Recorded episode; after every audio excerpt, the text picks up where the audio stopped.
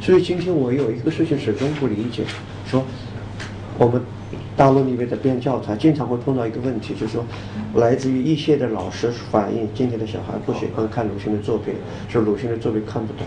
可是就我就在问，我小时候为什么就能看懂？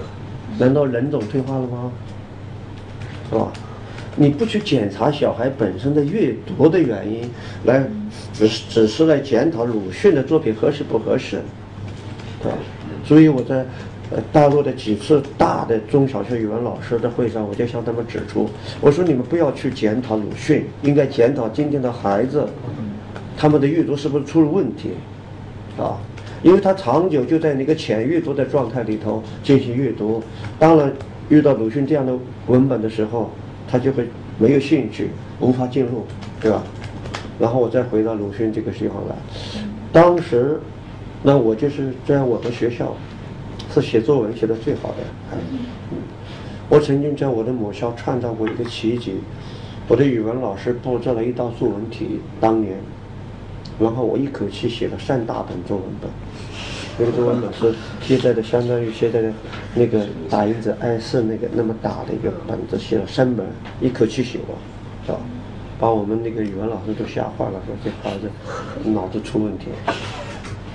那个我当时在写作文的时候，就觉得鲁迅的精神、鲁迅的境界，乃至鲁迅说话的语调和那个口吻和语调，就顺着我的笔流淌到我的作文本上。请你们注意这个词“流淌”。那个时候我不知道这个叫什么，几十年以后的今天我知道了，那个叫什么？叫文脉。没有文脉，何有流淌？哪来的流淌？没有流淌，何有作文？啊，所以他有一个遇到这样的问题。我我想全世界不不敢说全世界，凡是我和只要和那个呃一个国家有联系的时候，我就会问他们，我说你们国家的孩子，我说的是那些发达国家，我说你们国家的小孩在图书选择上是不是百分之百的权利给他的？回答都是 no，不是。一个小孩的图书阅读权利怎么可以完全就下放给他呢？他正在成长过程中，他的认知能力和审美门判断能力都是不可靠的，你怎么都可以给他呢？肯定有一个引导。然后他们说，我们一般的是有大人买他买书给他们看，或者说建议他们看什么书，哪怕到图书馆去都是有一个建议，对吧？因为这个世界上烂书太多了，战争与和平，喜剧的悲剧的。安娜·卡列尼娜，肯定悲剧啊！女主人公最后都在那个火车上卧轨了，对吧？鲁迅，祥林嫂，是个喜剧形象吗？悲剧，啊！汤显祖的那些古代的戏剧，基本上全是悲剧，对吧？所以一部文学史是由百分之八十以上的悲剧构成的，不是喜剧构成的。那么我们把文学史切割出来，切割成另外一部分文学史——儿童文学史。儿童文学史也一样，悲剧是主体。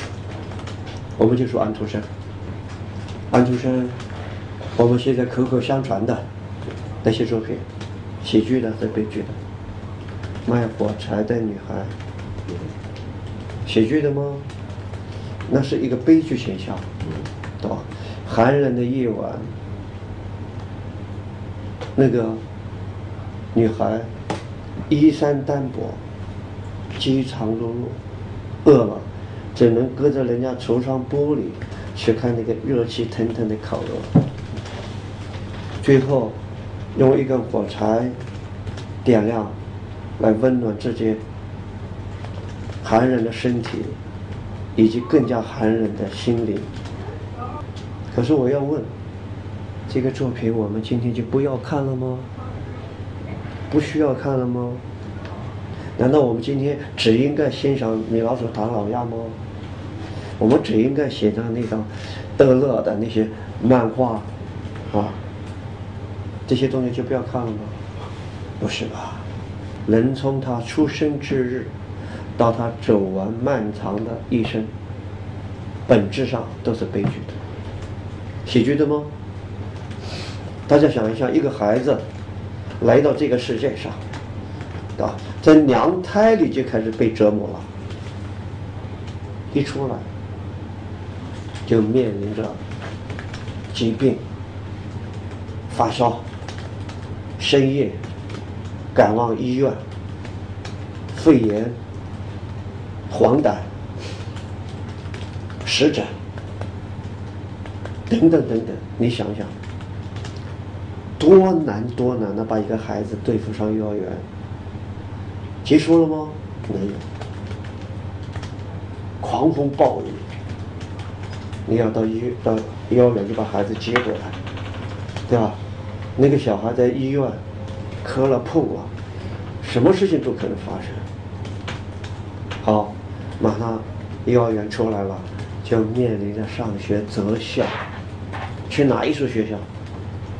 学校跟学校不一样啊，香港也一样，台湾也一样。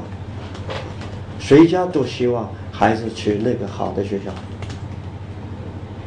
然后那个小小小孩一进了这个学校，就把他扔到竞争的那个漩涡里头去，他一生就开始，好不容易念完本科生，还在念研究生、硕士生，硕士生不够还在念博士生，博士生不够还在弄一个博士后，完了以后好不容易找一个工作。然后成家立业，又开始第二轮，他的孩子出生，啊，完了以后，经常问时间去哪里了，自己已经开始老了。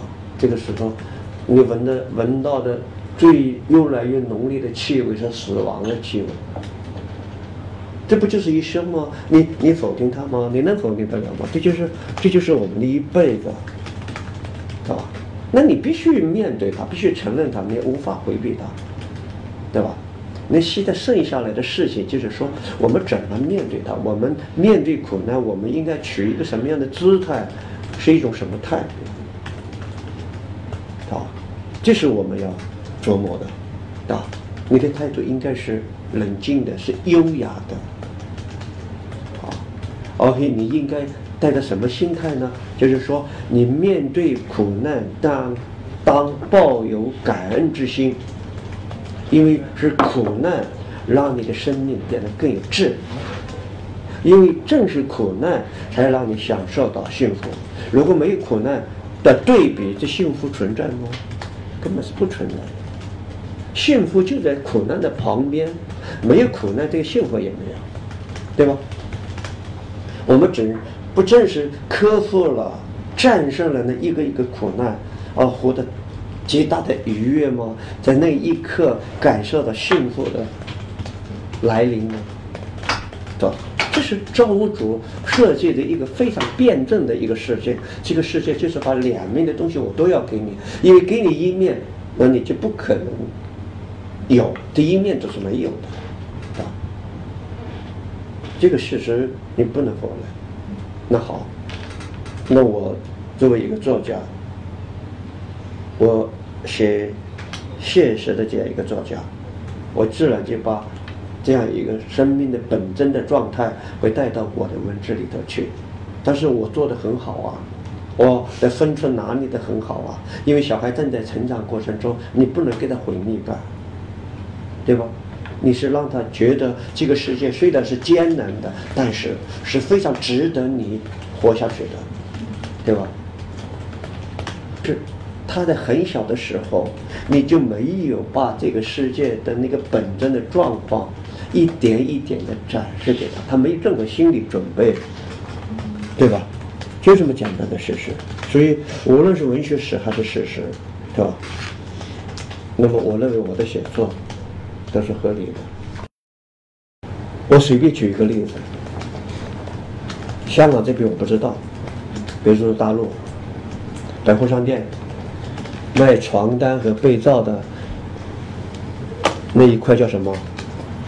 叫床上用品。